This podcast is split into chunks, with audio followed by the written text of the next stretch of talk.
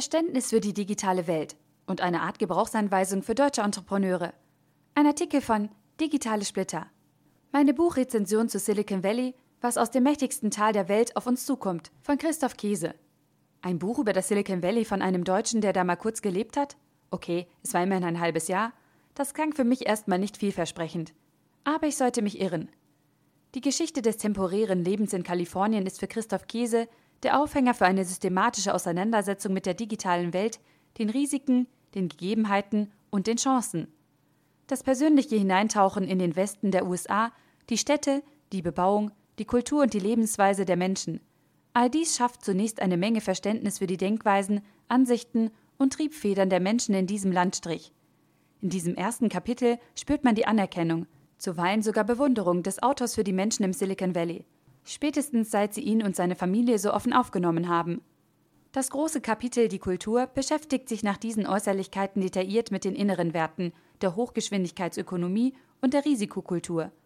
Der Schreibstil ist flott und angenehm zu lesen, was auch daran liegt, dass viele bekannte Fakten genannt werden. Aber durch die geschickte Einbindung in die persönlichen Sichtweisen und Eindrücke zeichnet Christoph Käse insgesamt ein runderes, menschlicheres und verständlicheres Bild der Strukturen und Mechanismen im wohl berüchtigsten Tal der Welt. Im nächsten Hauptkapitel Die Folgen ändert sich der Ton. Das Bewundernde und Verstehende weicht einer scharfen Analyse über Plattformen, Monopole, Arbeitswelten und Singularität. Christoph Käse weist schon im Vorwort darauf hin, dass er beim Thema Google ein wenig voreingenommen sein könnte. Angesichts der guten und neutralen Analyse vieler Aspekte war ich darüber ein wenig verwundert. Ja, beim Thema Google merkt man die persönliche Verbindung. Aber das macht dieses Kapitel nicht schlecht, sondern einfach ein wenig menschlicher. Anders als bei Morozow kann ich die kritischen Gedankengänge von Käse zur digitalen Welt gut nachvollziehen und ich bin positiv überrascht, dass wir in der Zentrale eines deutschen Medienkonzerns zum einen solch umfassende Sachkenntnisse, zum anderen aber auch eine so positive und lösungsorientierte Grundhaltung zur digitalen Welt antreffen können.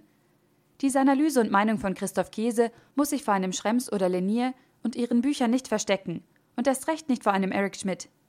Dies wird besonders im letzten Kapitel und jetzt deutlich. Hier versucht sich Christoph Käse an einer Art Agenda oder Fahrplan, den Politik und Gesellschaft gemeinsam angehen und umsetzen können, um die Chancen der digitalen Welt nicht einfach den Amerikanern aus einem kleinen Landstrich im Südwesten zu überlassen. Von meiner Seite gibt es aus verschiedenen Gründen eine klare Empfehlung.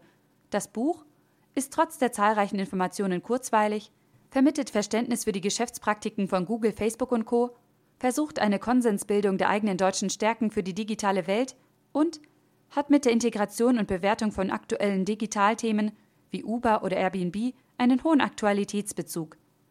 Wer die Denkweisen der großen Internetkonzerne in nett geschriebener Form etwas klarer verstehen will und sich dabei damit auseinandersetzen möchte, was wir hier in Deutschland anders und vielleicht auch besser machen könnten, sollte dieses Buch lesen.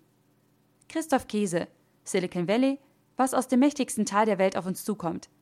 Albrecht Knaus Verlag, 320 Seiten für 19,99 Euro als Kindle-Ausgabe für 15,99 Euro oder als Audio-CD für 12,99 Euro. Der Artikel wurde gesprochen von Priya, Vorleserin bei Narando.